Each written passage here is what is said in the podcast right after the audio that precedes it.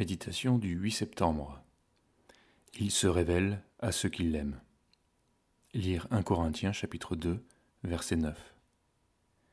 Il est écrit Ce que l'œil n'a pas vu, ce que l'oreille n'a pas entendu, et ce qui n'est pas monté au cœur de l'homme, tout ce que Dieu a préparé pour ceux qui l'aiment. La révélation de la parole qui nous permet de la comprendre et d'en vivre est donnée à ceux qui aiment le Seigneur. Cette réalité nous renvoie à la demande qu'Élisée adresse à Élie, le prophète, qu'il a suivi fidèlement et auquel il s'était tant attaché. Qu'il y ait sur moi, je te prie, une double portion de ton esprit. 2 Rois chapitre 2 verset 9. Là où je suis, là aussi sera mon serviteur. Jean 12 verset 26. La révélation est accordée dans cette relation d'amour et de soumission à Dieu non en réponse à une volonté charnelle motivée par des intérêts propres et dans la recherche d'une gloire humaine. C'est ce que refuse le mystique qui veut apprivoiser la divinité pour en avoir la puissance.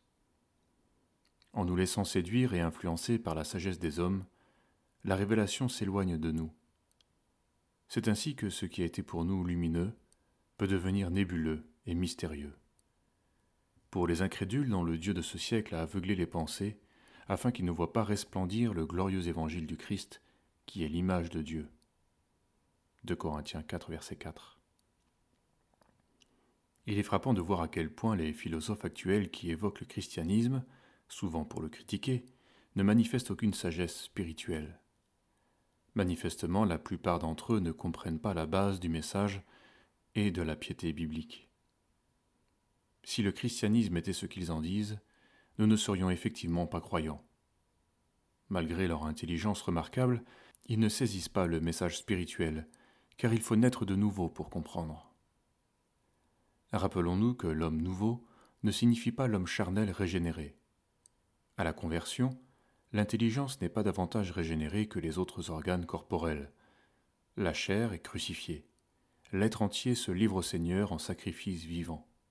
C'est dans cet esprit que la vie nouvelle l'Esprit de Christ en nous se manifeste, et notamment en éclairant notre intelligence d'un nouveau jour.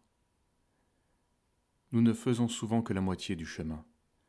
Nous sommes tout à fait convaincus que l'intelligence ne saisit pas les choses de Dieu, et nous en restons là. Nous sombrons alors dans une extrême pauvreté morale et spirituelle qui rend la piété lourde et insupportable. Mais Dieu a en réserve pour ses enfants une sagesse mystérieuse et cachée pour ceux qui l'aiment. Ne nous trompons donc pas de préoccupation. Cherchons à aimer le Seigneur avant de vouloir sonder la parole. Il a préparé des trésors pour nous, mais il attend que nous lui donnions notre cœur et le servions par amour.